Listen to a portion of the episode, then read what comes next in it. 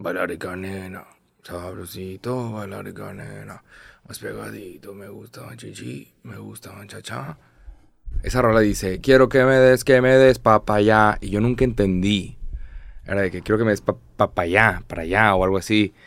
Años después, ah, quiero que me des papaya, refiriéndose a sí. JJ. Que, ah, ok. A meter un ratote en entender esa rola. Bienvenidos, damas y caballeros, de su podcast favorito, Cosas como Gasado o No. Me encuentro aquí con Roberto Martínez. Roberto, ¿cómo estás? Bien, güey, feliz de estar aquí de vuelta. Bienvenido de regreso, acabas de volver. Sí, literalmente hace ahora sí una hora y media. Hoy tomaste un vuelo y hoy, ahora estás aquí grabando un, un podcast. Sí, güey. ¿Cuándo descansas? Mañana grabo dos. Pues ah, vengo a descansar. El fin pasado, sí. Sí, vengo a descansar realmente. Digo, fue turismo activo. Estaba viendo ahorita las, los, los pasos de mis días. Y, y, tuve una racha así cabrona, así que mi relojito me dio un chingo, caminando? un chingo de medallas de que qué pedo que estás tan activo. Sí, fueron como cinco días seguidos con más de 20 mil pasos. Está ¿Haciendo? Sí, ¿Haciendo? Pues explorando la ciudad de Seattle. ¿Y fuiste a Las Vegas también? Fui a Las Vegas ¿Cuánto tiempo estuviste en Las Vegas? En Las Vegas estuve, estuve como siete días y, en, No y siete días en Seattle. Es un chingo siete días en Sí. Las Vegas, ¿no? Sí, la neta es que me, me permitió conocer una parte de Las Vegas que no conocía y estuvo chingón. ¿Qué, qué parte Ahí- viste de Las Vegas?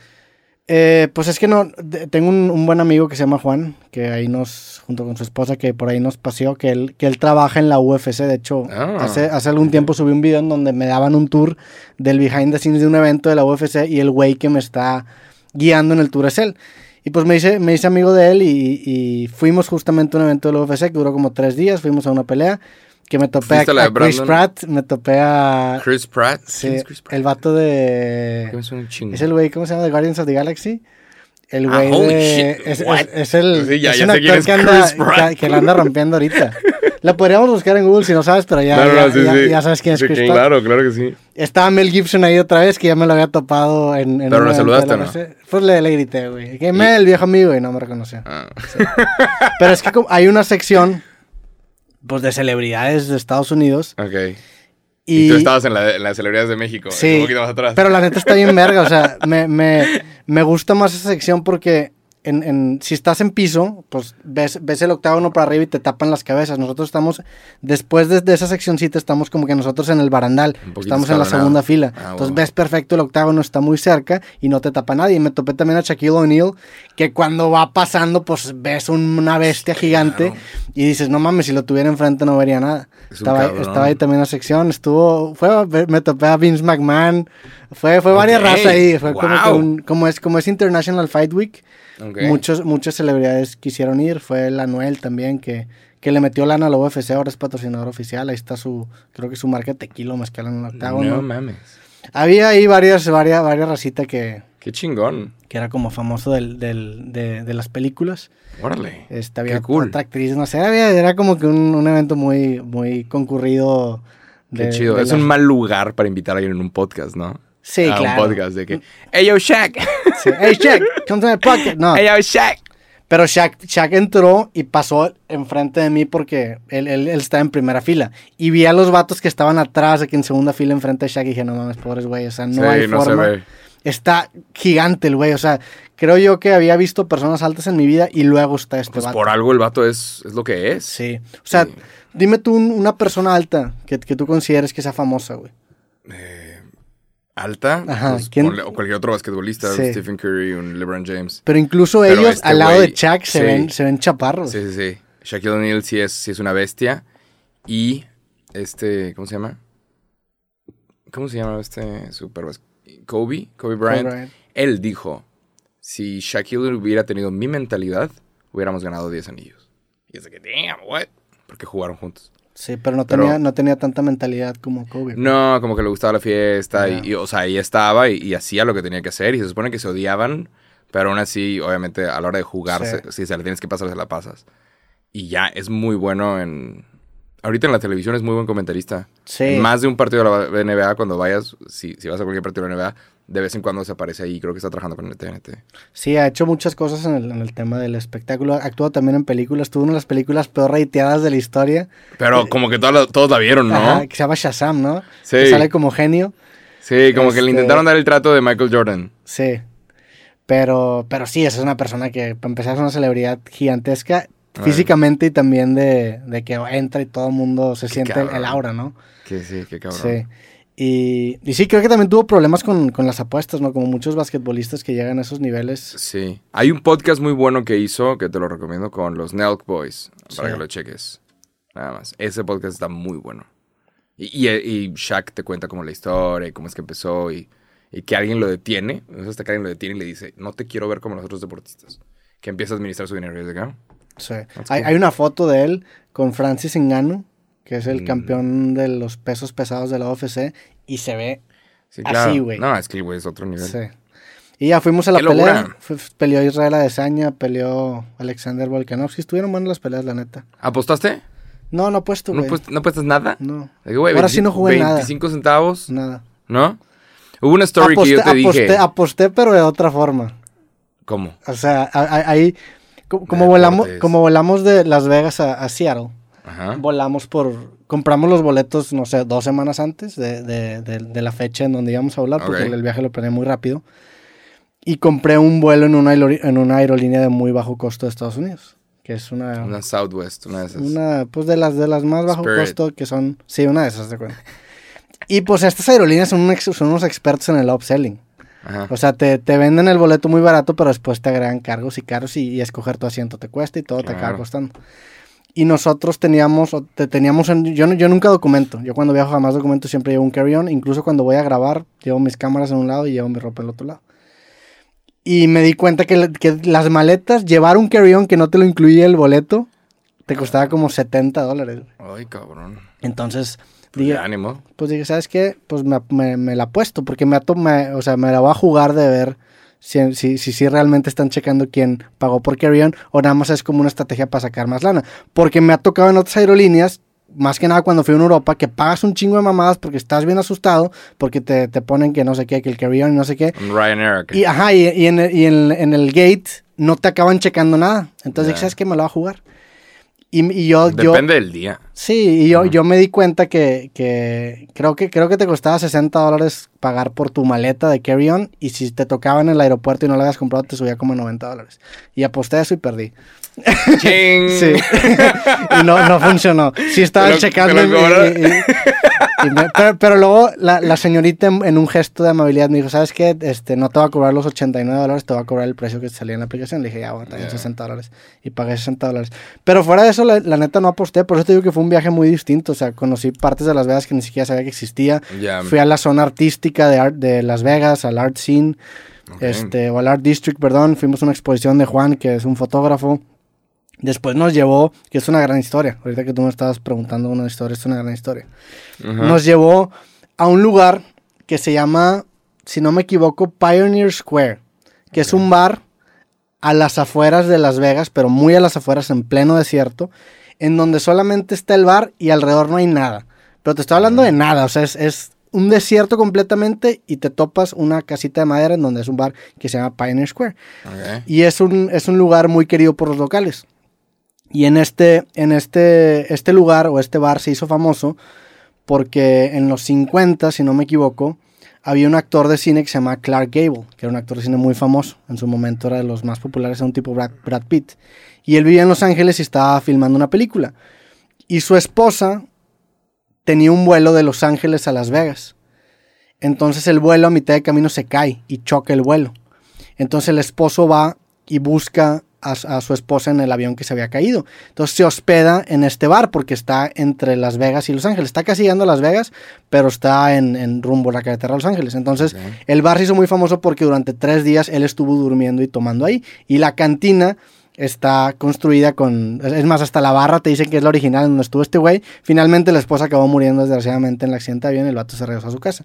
Pero se generó como un culto alrededor de ese bar y todo lo alrededor ya no existe. O sea, es literalmente terreno vacío. Y solamente está este bar. Entonces llegamos a este bar y Qué pues... locura de historia. Sí, sí, sí. Llegamos a este bar y nos topamos pues, a los gringos gringos, ¿no? O sea, el- el- el- el arquetipo de un gringo, no, no, no quiero sonar mal pedo, pero pues muy conservador, pero gringo con, con pistola en, en- en bolsa. Entonces entras a este bar, nadie hablaba español, éramos los únicos latinos, y entramos y como que se nos queda viendo la gente.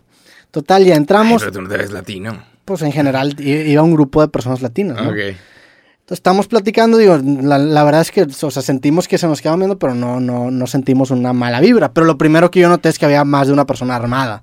Ok. Y es un lugar en donde no hay nadie. O sea, en donde no hay nada. Es ese lugar y ya por millas. Entonces entras y pues inevitablemente al ver gente armada, pues te pones un poco nervioso, ¿no? Vamos a la barra, esta que te digo de Clark Gable. Este, y empezamos a pedir como unos drinks. Y Juan, que fue el que nos llevó ahí, como que empieza ahí a, a platicar. Y de repente llega un güey armado y empieza a platicar con, con Juan. Entonces el vato empieza a platicar y yo estaba co- como que muy afuera este, la conversación y de repente me acerco y como que los empiezo a escuchar y me le quedo viendo. Y el vato armado se me queda viendo así. Y como que se me empieza, se me empieza a quedar viendo de una manera po- como provocadora y me No, empieza a de que tú asustar. quién eres, de que tú quién eres. Ajá. Y, y- y- y él no sabía que yo hablaba inglés. O sea, pues como, como venía con un grupo de latinos, creyó que no hablaba inglés. Porque le empezó a decir de que no, vienen de Monterrey, iba con Adriana y Juan iba con su esposa, que no, de Monterrey, no sé qué, somos de México. Ajá. Y como que se me queda viendo así porque no sé si siente que lo estaba viendo mal. Y ya como que le digo, hi, nice to meet you. Ya, ya como que me da la mano y como que el vato se empieza a reír. Y empieza a decir que no, pues este se me estaba quedando viendo como que curioso. Y pues aquí como que empieza a jugar y, y no con, con ese tema. Total, seguimos pues con nuestra misión de, de comprar cervezas. Pedimos ahí unas cervezas artesanales. Y la esposa de Juan tenía una cinta desabrochada. Entonces, este güey de repente ve que tiene las- la, la- la cinta desabrochada la esposa y se agacha y se lo empieza a abrochar. Y el vato con la fuscota, o sea, con la pistolota. Y Juan y yo no nos quedamos así. Y como que le empieza, a, pues no sé si ligar, pero como ahí como un... Pues un... Empieza a jugar con, Ay, güey, con las que- palabras y está la tensión porque el vato trae la pistola, güey. Es que en Estados Unidos te matan si le das los McNuggets mal, ¿sacas? Y así como está todavía cinco güeyes armados. Entonces, pues estamos así, como que todos de, ah, así como que risa nerviosa, que, ah, sí. Y luego ya como que le, abrocha las cintas, todo chido, pedimos las cervezas y nos vamos a una, una, una mesa que estaba allá afuera. Adentro no había lugar, adentro estaba la barra y había, pues hay gente, este, tomando y comiendo, ¿no? Nos vamos a la barra, pedimos eh, comida, pedimos cervezas y yo me paro a ir al baño. Estuvimos ahí mucho rato. Y me paro a ir al baño y veo al vato que se sale, este güey armado, y está como que comiendo en la barra solo. El vato así comiendo en la barra solo tomando. Ya sabía que andaba pedón. Ok. Me entro al baño, salgo y el vato ya no estaba. Dije, pues bueno, ya se fue.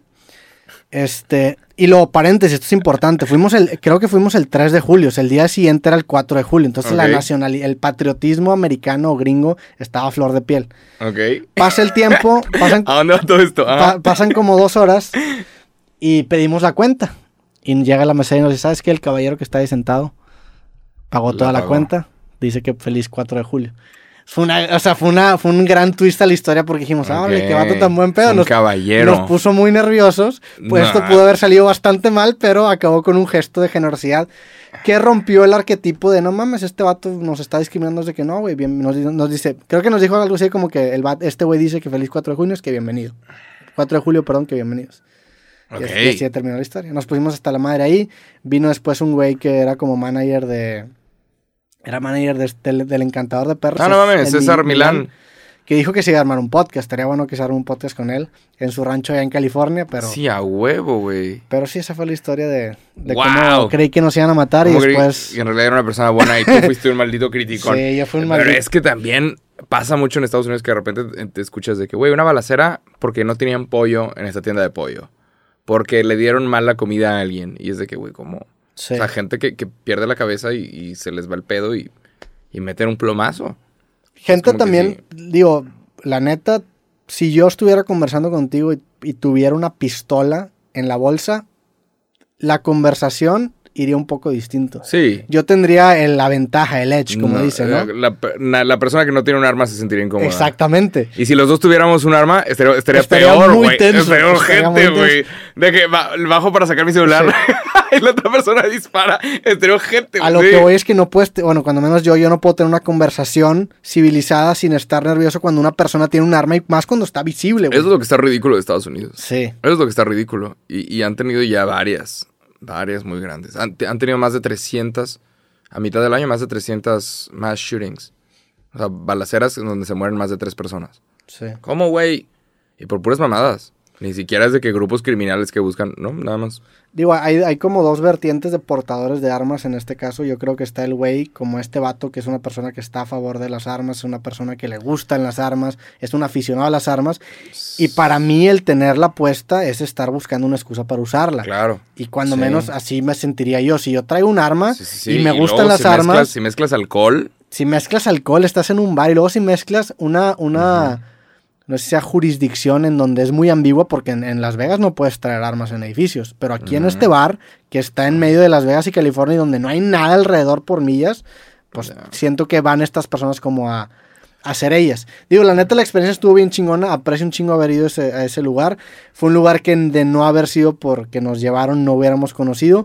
Fue una parte de Estados Unidos inclusive que, que la neta nunca creí conocer tan, tan bien, porque es un bar del viejo Ok. este 100%, o sea, es de, de esas puertas que, que se mueven así, es todo tierra, huevo. la barra de los 50, de los 40, está muy chingón. Y pues fue una buena experiencia, la neta, a final de Mm. cuentas. buena Una- historia, Una ¿eh? experiencia intensa. Buena historia. Sí, güey. Para los que están escuchando, yo, yo le dije a Roberto, ¿tienes historias? Me dice, no, creo que no tengo temas. Y yo, ¿cómo no, güey? Si vienes de... No, te dije, sí traigo muchas historias, traigo Ah. varias, varias notitas ahí con etiqueta podcast. Ok. Sí. Qué locura. ¿Qué te iba a decir? Sí, es el problema que tienen en Estados Unidos. Que, por ejemplo, para un carro necesitas hacer un examen para tener una licencia para poder manejar. ¿Por qué? Pues porque puedes matar a alguien con un automóvil. Y por alguna razón, las armas no necesitas un- algún tipo de entrenamiento antes de poder comprarla porque es tu derecho. Sí. Y pues sí, güey, o sea, tener un carro también es tu derecho, pero tienes que tener un examen antes de poder manejar. Porque Sí. si no vas a matar a alguien. Hace poco vi, vi la última temporada de Stranger Things y hay una escena en donde como que hacen burla a lo fácil que es comprar armas. No, Sí, van niños a comprar armas. nada. ¿Te aventaste toda la serie de Stranger Things? Sí, está muy buena, la neta. ¿Neta? Ujú. Es que yo, yo vi la primera temporada y creo que la segunda empezó rara. La segunda temporada yo me acuerdo que, que dije, ah, pues déjame me la aviento otra vez, la segunda temporada. Había visto la primera. Intento ver la segunda y son dos niños, ya, se, ya son celebridades y se están de que besando. Sí. Y es de, son, son menores de edad besándose porque este chingo estoy viendo esto. Me sentí bien incómodo. Fue que, Sí, que, vean, capítulo 1, segunda temporada, está de que, güey, ¿qué? ¿Por qué estamos viendo esto? ¿Por qué estoy viendo esto? Sí. Y, y me salí y ya me salí de toda la historia. Pero aparentemente regresaron a, a Metallica, a la moda. La, la segunda comillas. y la tercera temporada de Stranger Things no son muy buenas. Esta cuarta estuvo muy cabrona.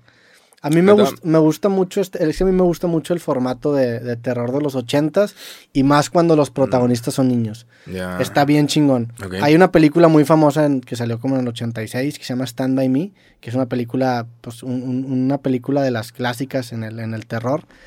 Y muchas de las referencias de Stranger Things, incluso de películas posteriores, están ancladas en Stand By Me. Hay una escena muy famosa en donde están los niños caminando en vías del tren. Como que esa, esa estética es muy de esta película. It, Ya. por ejemplo, es otro igual. Son niños En la bici. luchan- luchando contra un, un monstruo. Entonces, y también me gusta mucho. El, el género en general de los niños y el terror me, me gusta. En un pueblito. En un pueblito. Sí. Aparentemente le fue tan bien a esa serie que Netflix les acaba de dar un cheque en blanco a los hermanos Duffer. Entonces ya tienen toda una productora que van a estar haciendo contenido nada más para Netflix. Sí. Entonces eso estar interesante. Y está bien cabrón porque la manera en la que está filmada Stranger Things es, está, está, está hecha de una manera muy artesanal. O sea, hay tomas, en, este, en especial en esta última temporada, que están muy bien logradas y están muy bonitas. O sea, están muy, tanto muy estéticas, el color está bien chingón. Hay tomas que, que son demasiadas complicadas, o sea, demasiado complicadas, de esas que, que como que esconden el corte. Son muy buenas. La neta, está muy bien hecha esta cuarta temporada. Órale. Sí. Está muriendo el cine, Roberto Martínez. Eh, ¿Cuándo fue la última vez que fuiste al cine? Fíjate que fue al cine en Las Vegas. ¿Fuiste al cine Sí. en Las Vegas? Ten- pero sí, fuiste siete días. ¿Qué, Sí. qué hay que hacer ahí? ante- antes de eso tenía como unos dos años sin ir al cine. ¿Y qué movie viste? Vi la última de Jurassic Park. ¿Y qué tal? No visto. Está buena. ¿Sí? Fíjate que yo, yo nu- nunca me había clavado en Jurassic Park hasta hace poco. Volví a ver la primera y se me hizo una gran película. La- el soundtrack de la primera es increíble. El soundtrack, la película y el concepto está Sí, bien cabrón. sí, sí. Las próximas tres se me hacen muy repetidas, pero siguen estando buenas. Sale Chris Pratt, de hecho. es el protagonista de, de Jurassic Park. Eh, huevo. Pero están buenas. ¿Tú, tú cuál viste? ¿Hasta cuál viste de, de Jurassic Park? La primera. Y No llegué a ver una, una versión donde había otros actores, que era como Jurassic World. Sí. Y luego hicieron esta otra donde ya sale Chris Pratt, ya que es una super celebridad después de Guardianes de la Galaxia. Y estuvo bien. Están, están chidas. Sí. Pero la primera sí es una locura. La primera, la escena es dirigida por Steven Spielberg. Y ya. Y hay, hay una cosa que te enseñan en, en clases de cine. Hay una escena en la primera de, de Jurassic Park, donde está en la Jeep, que la Jeep está hermosa, la Sí, Jeep de no Jurassic. Park, es una locura. Se escapa el, el T-Rex y, y tú ves que la escena está plana, el lugar está plano. El T-Rex empuja a la Jeep y de repente hay un acantilado. Y dice, dice la, como el artículo, ¿esto tiene sentido? No. ¿Es entretenido? Sí.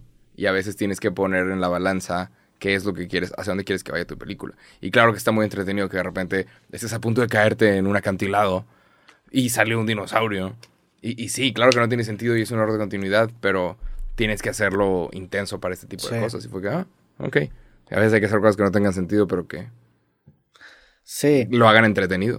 Digo, películas como Jurassic Park, se- eh, es que yo, yo soy muy romántico con estas primeras partes de estas series, principalmente de los 90s y los 80s. Por ejemplo, Jurassic Park, la primera es buenísima, se va diluyendo con el tiempo. Matrix, que también es como el 99, la primera es buenísima, pero buenísima, y ya después, a la 4 a mí no me gustó para nada, pero la 2 Ah. la 2 está buena, la 3 ya como que se va diluyendo. Rocky igual, la primera es buenísima, la 1, la 2 como que se diluye, y la 3 también, la 4 es muy buena, ¿Hay y alguna, la 5 no está ¿hay alguna chida. película que, te- que sus siguientes sean mejores que la primera? Mm, no sé. Un Es tipo que, Star Wars. es que es muy difícil. Es que Star Wars, fíjate que no he visto. es- es- está en mi. Está en mi. En, ¿Qué? En mi lista de, de siguientes series de ver. ¿Cómo que series? Es una película. Pues sí, series de películas. No has visto Star Wars. No, no he visto Star No sabes quién es Obi-Wan Kenobi. Wars. Sé- me sé los Darth spoilers Vader. mayores. Me gustaría no que no me los repases para Nadie poder ver con la frescura. Luke Es- Skywalker. No. Sí, sí sé quién es. Sí, y sí vi algunas películas de Star Wars. No vi, habré visto el, el. Creo que el 4 o el 5 lo vi. Yeah. Pero no la he visto cronológicamente. Es como Rocky. No la tienes que ver cronológicamente. anti- antes de verla, o de ver todas las películas, había visto la de Drago, había visto la 1, pero nunca la- las había puesto atención. Jurassic Park igual. No puedo creer que no hayas visto Star Wars. Sí, no he visto Star ¿Qué? Wars. What? No sabes quién es el maestro Yoda. Sí sé quién es el maestro Yoda, güey. Sí sé, sí, sé, sí sé cultura pop general. O sea, obviamente sé quiénes son los personajes, sé quién es Darth Vader, sé quién es Luke Skywalker. Te- R2D2. o sea, he estado presente en el mundo 30 años, güey. Sí, sí, C3PO. Sí. Luke, I'm your father, o sea, sí me sé. Me- obviamente sé de Star Wars, pero no he visto las películas. Es como si te digo, no has visto Rocky, no, pero tan, tan, tan, tan, tan, tan, tan, Que pues claro, claro, que claro. son clichés.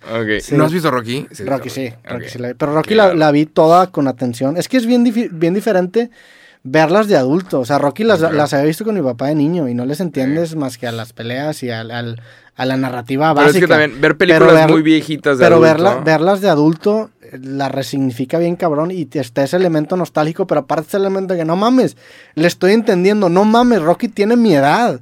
Eso está Ah. cabrón, Rocky Ay. tiene mi edad, güey. A Ay, la cabrón. verga. Ay, güey. Sí. La historia de Sylvester Stallone sobre cómo empezó y cómo hizo Rocky está, está buena. El güey llegó a hacer pornografía. Sí. Sylvester Stallone tocó el bajo bajo. Y, y él quería ser Rocky, tenía este guion. Y él quería ser. Y está buena. Pero, está pues, es- muy es buena. la- no es está buena, época. está cabrona. Sí, sí, La. Rocky 1 está cabrona. Tanto que la gente recuerda. ¿que ¿Dónde pasa esto? Filadelfia, ¿no? es en Eh, Filadelfia. Creo que sí. Las escaleras. Sí, Creo que ahí es el lugar. Le pusieron una estatua a un personaje de una película. Sí. Pues es que tan, tan icónico se hizo que al punto en el que ¿sí?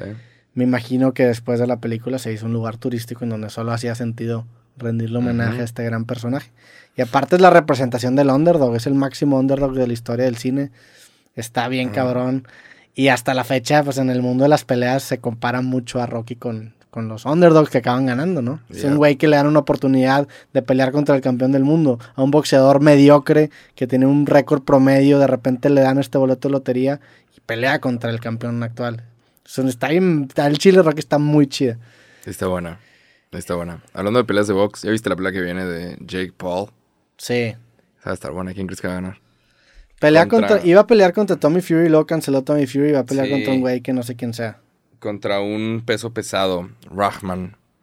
Chécate el, el flare. Le van a pagar 15 millones de dólares por eso, güey.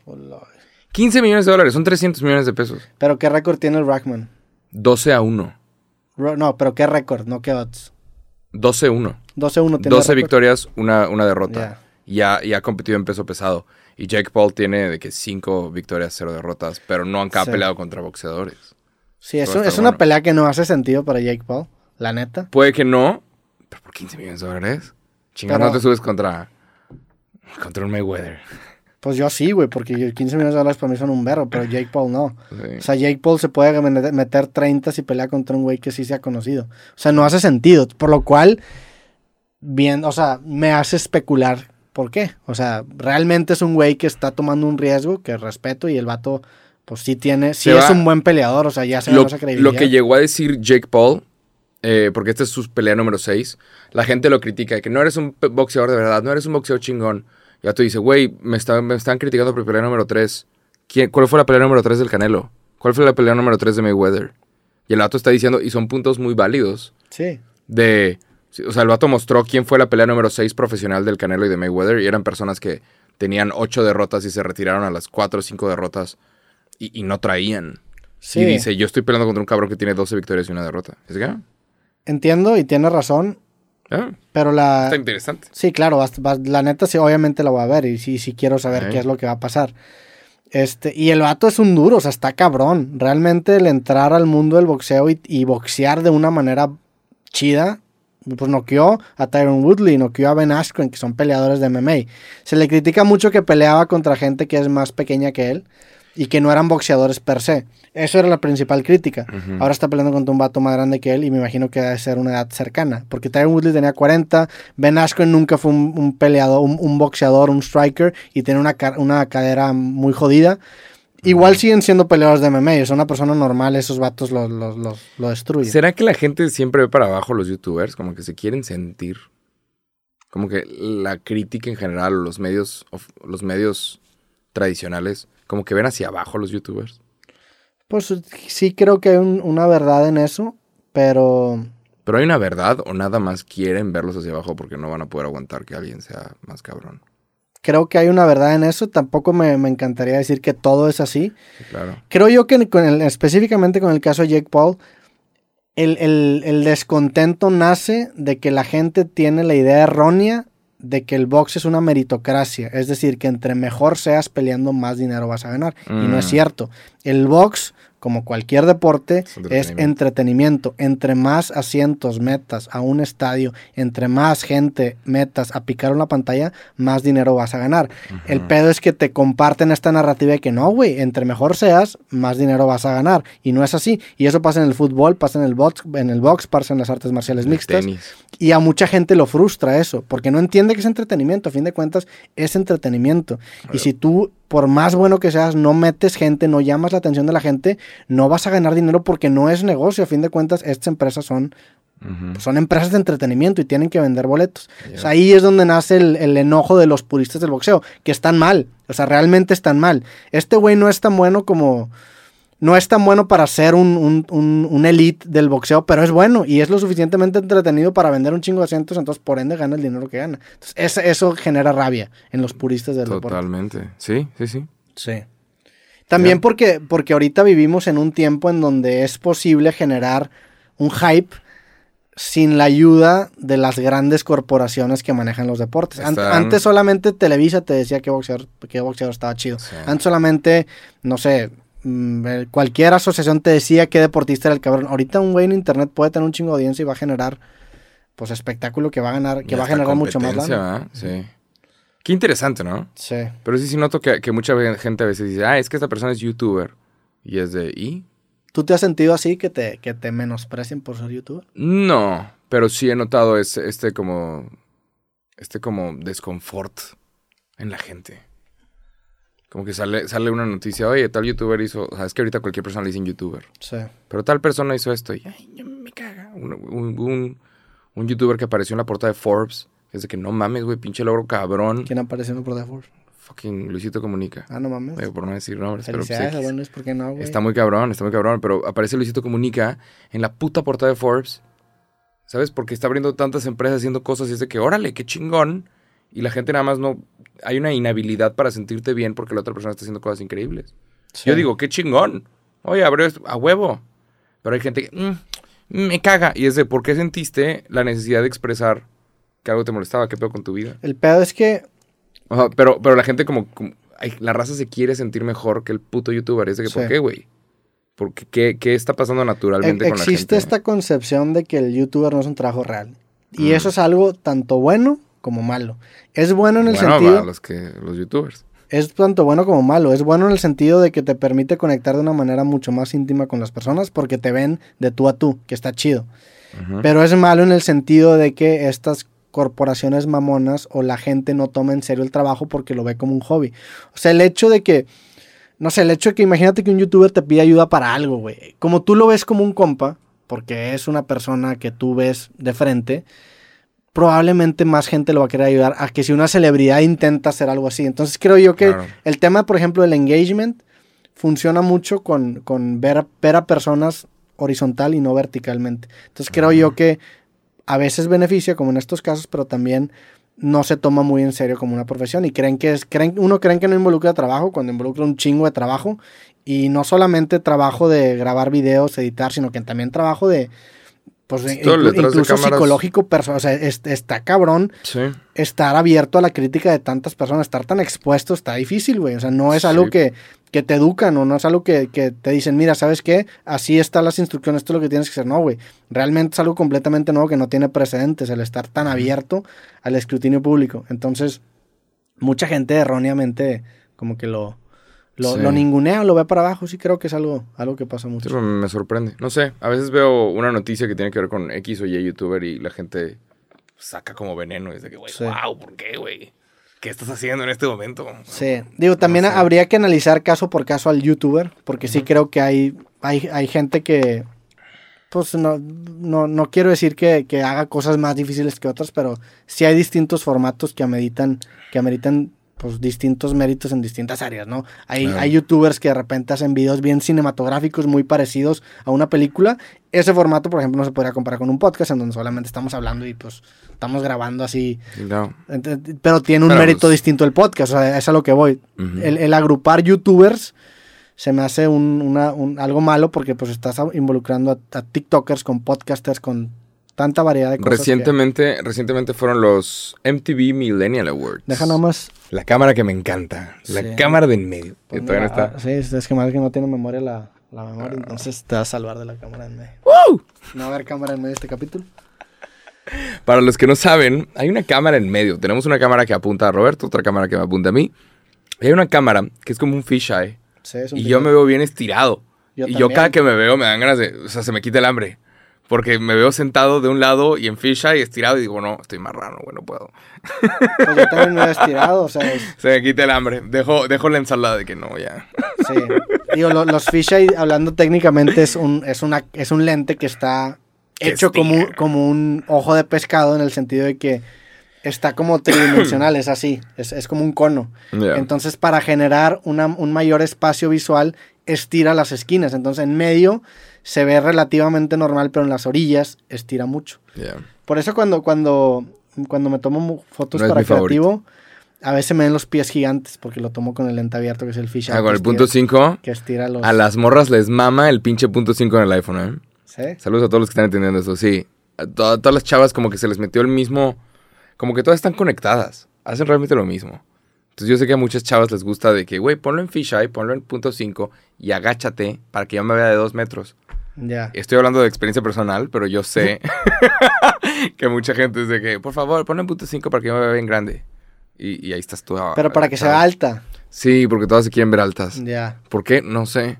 Pero bueno, todas son de que ponme punto 5, por favor. Pues hay, hay, digo, hay ángulos de fotos que favorecen a las personas. Yo no soy un experto en fotos, evidentemente.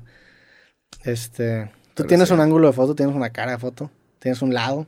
No. Yo tampoco. Me No, pero está bien. Es, es bueno no tener un lado. Siento que sí tengo un lado, pero nada más No, es bueno no tener un lado porque la gente que tiene un lado, de repente ve sus fotos y se ven iguales en todas. Sí. Ha habido gente que, que, que los ves o que de repente la gente que graba TikToks y todos los TikToks tienen la misma puta cara de una forma. Y es de que, ¿por qué, güey? O sea, también cámbiale tantito. Pero pues aquí Todos también. tus pasa lo lados están bien. O sea, aquí tenemos el mismo lado todo el tiempo.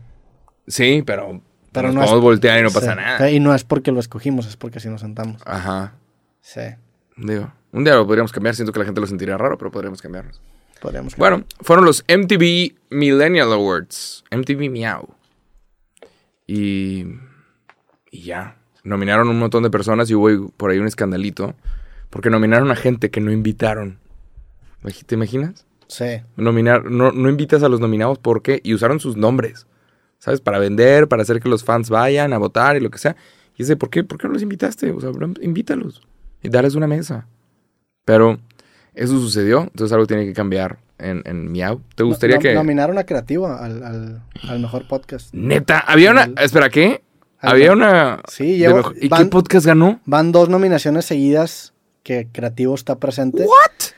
El- Querido MTV, lamento mucho lo que dije de que no invitaste a tus putos... Las opiniones de Jacobo Bobby no representan las opiniones de Roberto Martínez. Lamento No, mucho. Te voy a decir algo, te voy a decir algo. El, el año pasado nominaron a Creativo y no me invitaron a los MTV. ¿Cómo? Eh, ¿Eso no está mal? Creo yo que fue por pandemia, digo, quiero pensar bien. Digo, primero que nada, gracias Pero por la nominación. hubo invitados. Sí hubo invitados, hasta tuvo concierto. Entonces... Este, este año me invitaron a los MTV, eh, pero estaba en Seattle, o sea, me invitaron seis días antes de los premios, entonces ya no, ya, ya no pude planear el viaje. Si me hubieran invitado con tiempo, yo creo que sí hubiera ido, la neta. Querido MTV. Perdón por lo que dije que no invitas a tus, a tus nominados. Nominados. Sí, está bastante irresponsable de tu parte, pero perdón. In- nomina cosas. Nomina cosas también, estaría bueno creativo con cosas. Sí. Eh, Sí. Este, este domi- ¿Te, sentirías, ¿Te sentirías feliz si gana cosas a creativo Sí, en, claro. en un- unos Con que premios? gane cosa creativa yo estoy puesto, o sea, yo jalo. ¿Quién hablaría si tú y yo tenemos que subir al... Yo te dejo, tú puedes hablar si quieres. ¿Qué dirías? Imagínate que te, que te ganaste un MTV Miau Ya. y, y te damos el premio. Creo nos que ya, creo que ya, o sea, si, si era mi, mi Todos hemos oportunidad... practicado hablar de los Oscars, en los Oscars. Sí, que, o sea, siento que aparte es un premio, pues es el- un premio MTV, está chido, o sea, Está es cool, o una- sea, no deja de ser parte de cool. mi infancia que no ganaste un premio MTV. Mírame, no, mírame. Y aparte el premio estaba chido, era un gatito. Sí. Pero nominaron a Creativo dos años y Wow. perdí los dos años, entonces yo, creo que ya... ¿Quién ya- ganó? ¿Quién ganó? El, ah, el año pasado... ¿De que la cotorriza o de No, que la historias- Cotorrisa también estuvo nominado dos años Los de y, terror. ninguno ganó. No, ganó, ganó... El año pasado creo que ganó uno de la Divasa. Ah, ok. Y este año ganó uno de. Uno de, de- de dos chavas colombianas. Calle y Poche. Algo. Sí, e- ellas, ellas ganaron. Tiene- El de Spotify. el de Spotify, sí. Pero pues digo, felicidades a todos los ganadores. Estuvo Ya me chido voy a estar- ahorrar porque es- luego no nos nominan y no te nominan ni siquiera a ti. eh, y a fin de cuentas, la neta es que los premios siempre se agradecen, los premios se agradecen, pero pues no depende de ti ganarlos y, y yo estoy. Y no son necesarios, pero estaría padre. Estaría chido. Claro, ¿sabes? Sí, bueno. sí, la, la neta, el, el año pasado sí hice más pedo cuando nominaron a Creativo. Este año, como que. Ya. Invitaron a. Invitaron ahora sí a puros TikTokers. Lo que nos dice que ya no estamos en la edad. ¿Sabes? Es como, como la gente que dice. Una vez vi, vi un, un post al respecto. La gente que dice: MTV debería de volver a tocar música. Debería nada más tocar música. Y es de, güey, si quieres que MTV toque música, nada más van a estar tocando de Justin Bieber para abajo. De que. BTS y bandas coreanas y madre y media. Que no te va a gustar porque ya no estás. Tu edad ya no es. Sí. Y es de, ah, Y sabes Es también por qué, porque tu edad ya no consume nada nuevo. O sea, tu- Exacto. tu, tu edad se estancó. Nos estancamos. Creo que nos estancamos en una buena época musical. Creo yo. Pues creo que todos dicen eso, pero yo sí ¿Tú te, crees? yo sí te digo que los, no, o sea, los noventas Es una locura de época. Está chingona. están bien chingones. Están chidos. Pero siento yo que eso decían. Hace poco, güey, justamente vi, vi las de Rocky. Y la última película de Rocky, que es creo que Rocky 5, Rocky 6. Creo que es la 6. Este, la hacen. La, la última de Rocky sale en 1990. La, y luego sac- sacan la 6 o la 5 en, en el 2006. Que son 16, años- 16 años después. Ya con este otro chavillo, ¿no? Eh, sal- Michael B. Jordan. sí, pero sale. No, sal- sale Rocky. Sale Rocky. Creo que son las de Creed, esas las que tú dices. Ah, Las de ¿es Creed no las he visto. Sí, pues es como Es del mismo universo, ¿no? Sí, Apolo Creed es el, el- el amigo y el campeón contra el que pelea Rocky. Pero en, en esta película que salió en el 2006, pues ya ves un Rocky bastante grande, de sus cuarenta y tantos años, cuarenta y altos años, peleando. Y de 1990 al 2006 pasaron 16 años. Yo la vi en el 2022. De 2006 a 2022 también pasaron 16 años. O sea, ese Rocky viejo es, el, es, es la, misma, tú. es la misma separación del, del Rocky de 1990. Eso me voló la cabeza. O sea, para mí la película del 2006 es igual de vieja que en el 2006 la del 90, güey. Así de Ah. viejos estamos. Yep. Y, para, y te, te digo, si yo te digo 2006, pues dices que, ah, pues sí fue un chingo, pero no lo sientes tan viejo. O sea, no es un 1990, ¿verdad? ¿Qué es 2006 para acá? Es como Son 16 años. 16 Es un chingo. Está bien cabrón. What the fuck? O sea, la década pasada son los 2010, la década antepasada son los O sea, 2000. hay alguien, hay alguien a huevo que nació en el 2006 y nos está escuchando. Sí. Y pensando de que, ajá, Ahorita hay gente en el 2006 escuchando. Ya son, ya. y, no- y estamos hablando de... Pues, De como, como malditos ancianos. En mi época todo estaba chido. ¿Cuál dirías tú que fue el tu... O sea, si tuvieras que quedarte a vivir en un año, de los que te tocó vivir, ¿cuál dirías que fue ese año? Musicalmente, eh, culturalmente, ¿qué, ¿en qué año te gustaría quedarte? 2007. Ok. Sí. ¿Qué año naciste? 91. Ya. Yo creo que 2009 me quedaría. Ok. Sí, Hay una rola de Mac Miller que se llama, que dice, ya no es 2009. ya. Y era rolón. Sí, güey. ¿Por Qué qué loco, 2009? No sé, como que lo- me gustaba lo que estaba pasando musicalmente en ese momento. Tenía 17 años. Me, gust- me gustaba tener 17 años ahorita, ¿verdad? En su momento Ah. quería tener 18, pero ahorita sí digo, no mames, qué chido tener 17, güey. O sea, como que estás, tienes el hype de, voy a cumplir 18, pero, pero aún no llegas. Y me gustaba eso. Ya. Sí. Es una bomba que nunca explota si te quedas a los 17 años. Sí. Está chido. Exacto. Me gusta esa anticipación ahorita. Y digo, no mames, en su momento no lo aprecié tanto. Fui un Warp Tour en ese entonces, sea, estuvo chido, güey. Tienes energía, todo Sí. está bien. Ni siquiera estás en edad de, de tomar ni ninguna de esas pendejadas. Nada más de que todo es saludable y todo está bien. No, pues si estás tomando Todo a, es a lo bueno. mejor con tus amigos aquí en Monterrey o un poquito, pero se siente nuevo. Se ¿A, qué siente... edad, ¿A qué edad tomaste por primera vez alcohol? A los 16. Me, me puse What? hasta la verga y vomité Ah. en mi fiesta de cumpleaños. De tus 16, 16 años, años. ¿qué alcohol te dieron? Cerveza. ¿Te dieron cheve? Sí, ¿Y te pusiste hasta la madre con Pues cheve? sí, tenía 16 años. Y tenía 16 años y pesaba 40 kilos, o sea, estaba bien chiquito. Sí, claro. Me tomé, no sé, cuatro cervezas y pali verga. ¿Y te gustó la cerveza desde el principio? No, sí fue algo que... ¿Le tuviste que agarrar la onda? Sí. ¿Tú, ¿A ti? Sí, también. Al principio no te gustaba. No, meter como unos dos años en, en agarrarle el gusto. Y, y es un, un gusto adquirido. Sí, siempre. Una vez que lo agarras, empiezas a investigar un poquito más güey, qué me gusta, qué no. ¿Sientes que ahorita te gusta la cerveza? Sí, claro. Me ¿Sí? encanta, me encanta. Del 1 al 10, ¿qué, qué le pondrías a la cerveza? 10. 10 a la verga. 10. ¿A ti no? ¿Tú Sí, no? Sí, sí me gusta, pero no le pondré un 10. Ay, 10. Un ocho. Es un, una chévere está bueno. Y yo, por ejemplo, yo dejé los alcoholes fuertes. O sea, el whisky, el pinche vodka y todas esas madres. Me alejo un poquito y es no, yo aquí con mi cheve. Y es seguro. De hecho, te quiero contar.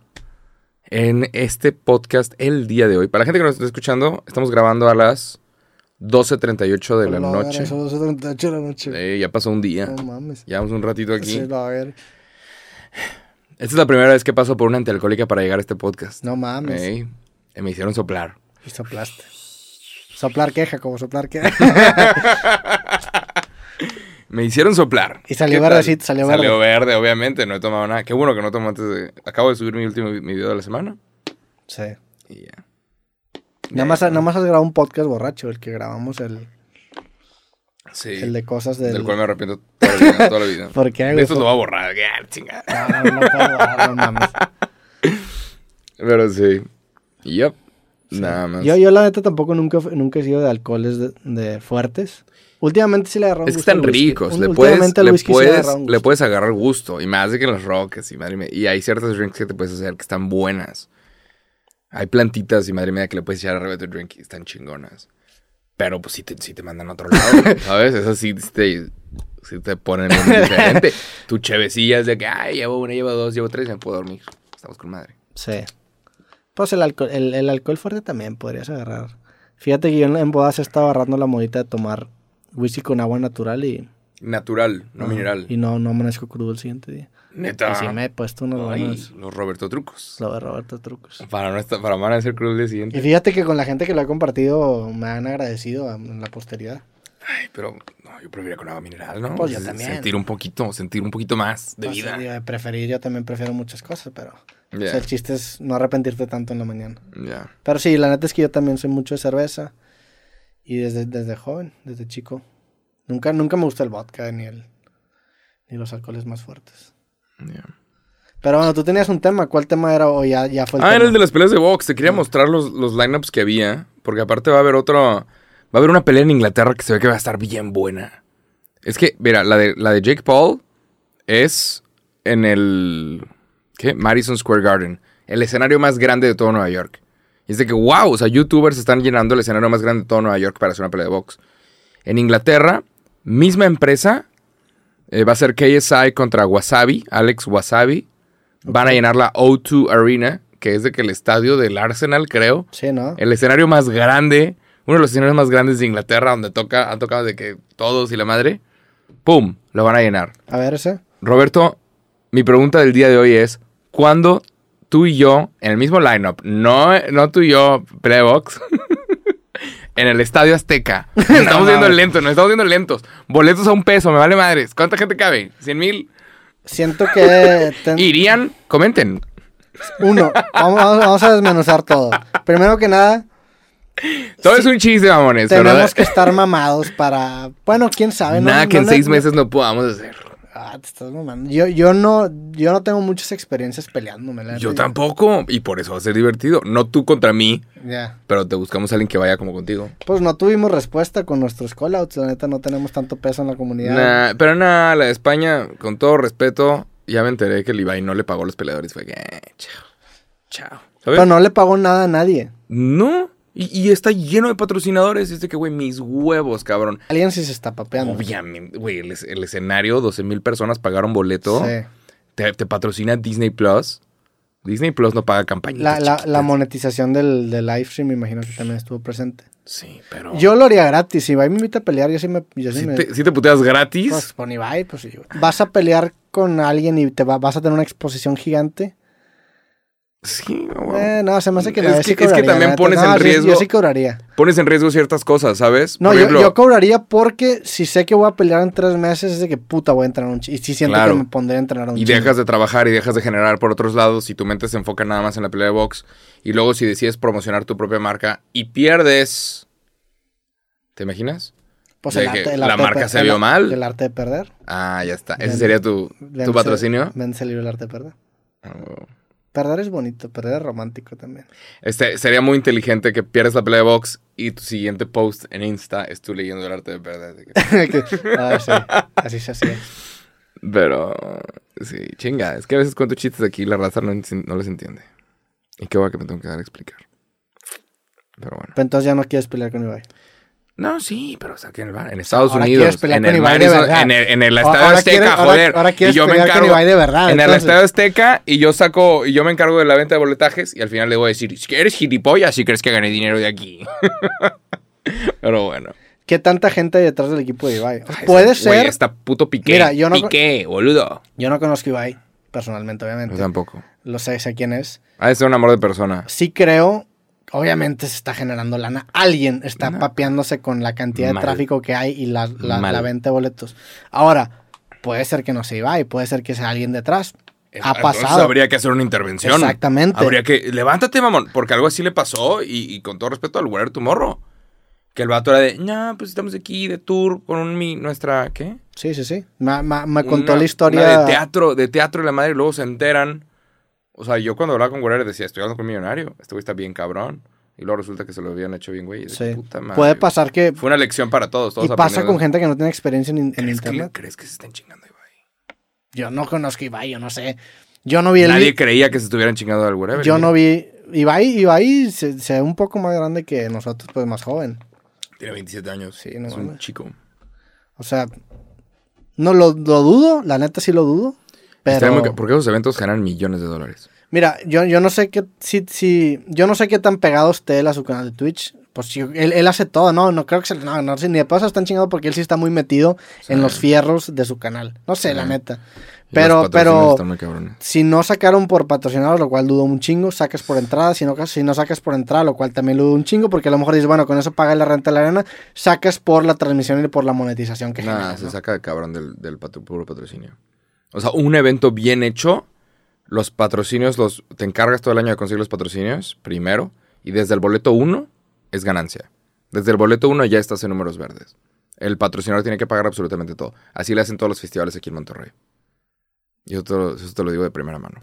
Sí. Todos los festivales, los patrocinadores pagan todo, el line-up todo, y boleto 1 ya es ganancia para los organizadores del evento. Pero tú, bueno, ¿tú por dónde crees que saque lana? ¿Por venta de boletos? Yo creo que la venta de boletos, honestamente, no es tanto en temas, por ejemplo, de una pelea de box. No se genera tanto en venta de boletos a comparación de lo que se genera en pay-per-view. Esta pelea, como tengo entendido, era gratis. Obviamente se genera por monetización de la plataforma, pero no creo que sea tampoco tanto. ¿Tú crees que no? No sé, la neta. Como que la gente se mete, tuvo como 45 mil A mí, suscriptores. a mí no me da la impresión, Ibai, de que sea una persona que miente en ese, en ese tema. Creo yo, pero no lo conozco. Tampoco metería las manos al fuego por él porque la neta es que no lo conozco. Pero bueno, Pero Estadio bueno, Azteca. Conclusión, no sabemos. Estadio Estamos- Azteca. Eh, ¿Qué? Tenemos que hacer un partido de fútbol. Alguna vez te lo dije, mamón. Y tú dijiste, nah, qué mala idea. Y luego llegó otro güey aquí. Pues y MC, dijo, MC Dao me dijo, ahí está todo el partido puesto, vamos a hacerlo, va. Y luego me dijo, ¿sabes qué? es Este, verdad, es verdad. Y luego llegó otro güey y te dijo, hay que hacer un partido de fútbol. Y tú, sí, va. Y yo de. Es broma. Pero, es de, haz un partido de fútbol, organiza todo y Te yo voy a estar ahí. consigo el estadio de rayados. ¿Jalas? ¿Sí o no?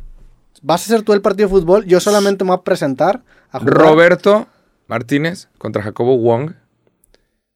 Todas las ganancias van para una caridad. Me vale madres. No, vamos a- Mm. no, me vale, me vale. Lo vamos a televisar.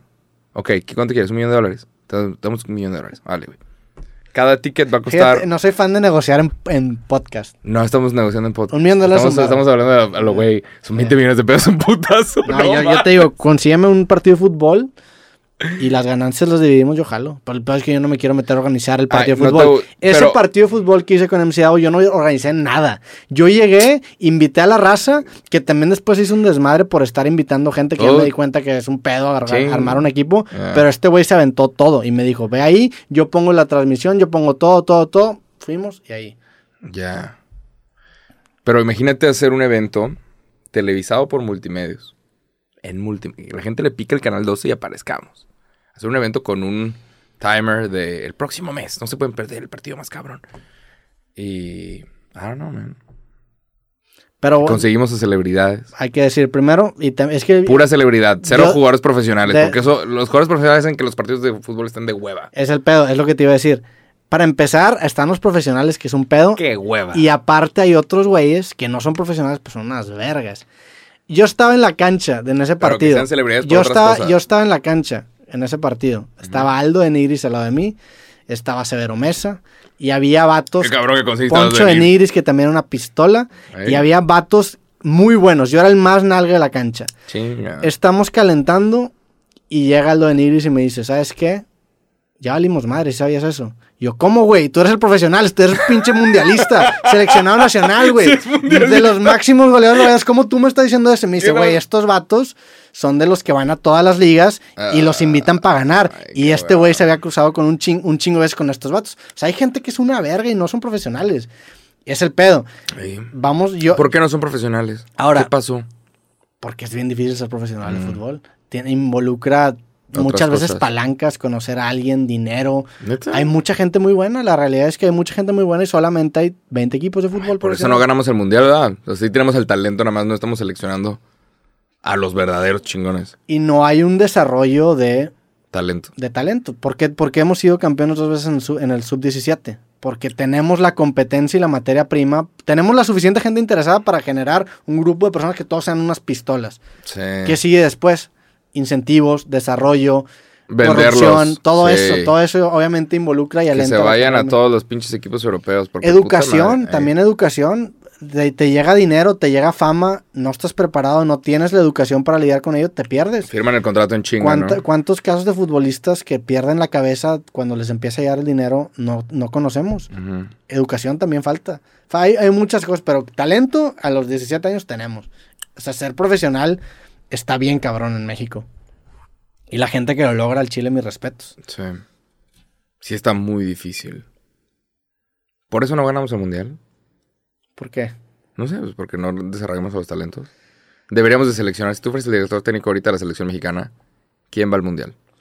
Creo ¿Y que por qué el chicharito? no es tan fácil porque no desarrollamos a los talentos porque tenemos otros problemas sociales que son mucho más importantes que distraen a un jugador. La neta.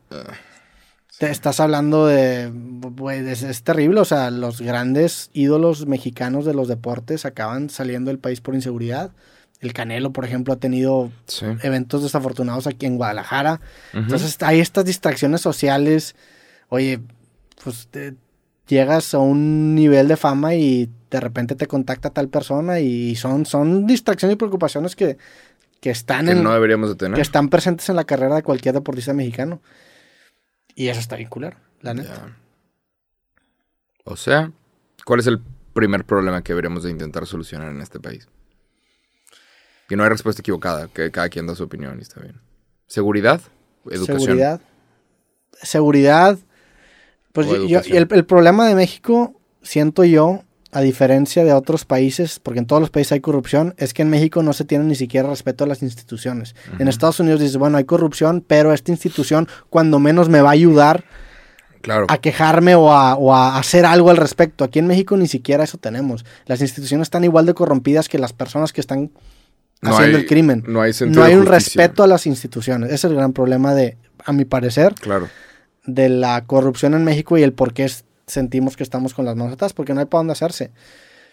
El tema de la educación siento que ayudaría, pero la realidad es que tenemos problema, un, un problema todavía más severo, que es que hay gente que realmente vive en la miseria, hay gente que no tiene que comer y esa persona no la puede, no puede aprender, no la puedes educar porque no tiene ni siquiera saciadas sus necesidades básicas de comida, de vivienda. Entonces, primero tratar a ellos y ya que tengas saciada ese nivel de la pirámide, ahora sí te vas con educación. Dirías tú pobreza. Pobreza como, extrema. Como tema uno. Sí. Pero pues, ¿cómo lo solucionas? Es el pedo. ¿Asistencialismo? ¿Realmente crees que funciona o vas a tener a pura gente dependiente de cheques mensuales? O sea, ¿cómo, ¿Cómo Eh. haces una economía local? ¿cómo generas incentivos para que la gente trabaje y para que la gente pueda ganar dinero y aspirar a una vida digna? Es un tema que, pues obviamente hay gente mucho más capacitada que, que yo para hablar de ello, pero... Ah, sí, pero, pero son, son opiniones. entonces Sí. No es tan mal. Pero sí, creo que tienes razón. Va a estar muy interesante. Estaba justo el día de hoy, el video de hoy que grabé hoy. El día de hoy, hoy, el video de hoy. eh, El día de ayer. de ayer. El día de ayer. El del jueves, hoy es sábado ya. Justo estaba hablando de, de que Donald Trump confirmó hace como dos días que él va a decir qué es lo que va a hacer con su carrera política cuando se acaben las elecciones midterms, no sé qué, en noviembre. Entonces, después de noviembre, Donald Trump anuncia si se va a volver a reelegir o no. Y, esto es para el 2024. Y dije, güey, el 2024 va a haber un montón de temas. O sea, porque el 2024 tenemos elecciones en México, elecciones en Estados Unidos y Olimpiadas. Sí. Entonces va a haber un montón de cosas de qué hablar. Va a ser un buen momento para ser, un buen tiempo para ser youtuber. Sí, digo, a, a la neta, 2024. a, a todos los güeyes que hacen comentarios de crítica política en Estados Unidos, desde que salió Trump les llevó a la verga. O sea, Trump llegó a, y estaba hablando de esto con Aldo Farías, Trump llevó al, al extremo tanto el, el, el, el hacer cosas ridículas que ahorita, que, o sea, ¿qué, qué, ¿con qué vas a impresionar si ya Trump hizo Sí. tantas mamadas? O sea, deshizo Sí. completamente esa forma de, de hacer periodismo. Es una, es una mamada. O sea, Trump hackeó completamente el sistema de noticias en Estados Unidos y acabó haciendo algo que hasta ahorita se extraña por tema de entretenimiento. O sea, el tema del de entretenimiento sí es de que, órale, güey. Sí, pero O sea, expu eh, o Claro, sea, pero no es bueno que el político sea entretenido. Es, es terrible. No o sea, es- lo que voy, expuso qué tan entretenimiento queremos que sea la vida política. sí. Y eso es un problema, Y definitivamente. por es un eso, problema. por eso ganó Joe Biden, ¿no? La gente fue que ya, dame al viejito aburrido. Sí. Pues no, era, su única, era la única alternativa. Yo creo que cualquier otra persona... Ya. Vamos a tener, vamos a tener conversaciones muy interesantes cuando se vayan, se vayan a acercar esas fechas. A ver, vienen los presidenciables de México y vamos a tener un montón de cosas de qué hablar. Sí. Ya. Nada más. Y pues bueno, con esto terminamos el, el episodio. Tenemos la portada del día de hoy. Tenemos la portada del día de hoy. Está chistosa. Esta Arquitecto del Sam. Arquitecto Sam 01. Arquitecto Sam 01, muchísimas O gracias Arc por Sam. tu portada, que es Yep. un, un tributo a Hombres de Negro, Men in Black y, Y a... Parece que es el jabón de Fight Club. Parece la, la- por la manera en la que está agarrando la portada Ajá, y del ja- parece que estamos vestidos como... Pulp Fiction. Sí. Sí. Puede ser. Sí, nos dio una vibra tanto de, de Está cool. Pulp Fiction, Fight Club y Men in Black. Está cool. Gracias por seguir haciendo portadas a toda la raza que nos está escuchando. Sí. Lo apreciamos un chingo. Este ha sido nuestro episodio número ¿qué? ¿Quién sabe? ¿Siento algo? No es el más tarde que hemos grabado, No. pero creo que es la primera vez que grabamos un episodio entre, entre dos días. Sí. ¿Sabes? Cuando empezamos eran de que era jueves y ahora es viernes. Sí. ¿eh? Y ya son las 12.56 de la mañana. Y bueno, con esto terminamos el episodio. A toda la gente que escuchó o vio este capítulo de cosas, les agradecemos, les mandamos un fuerte abrazo. Nos vemos en el próximo episodio. Que estén bien. Sobres. Bye. Chao.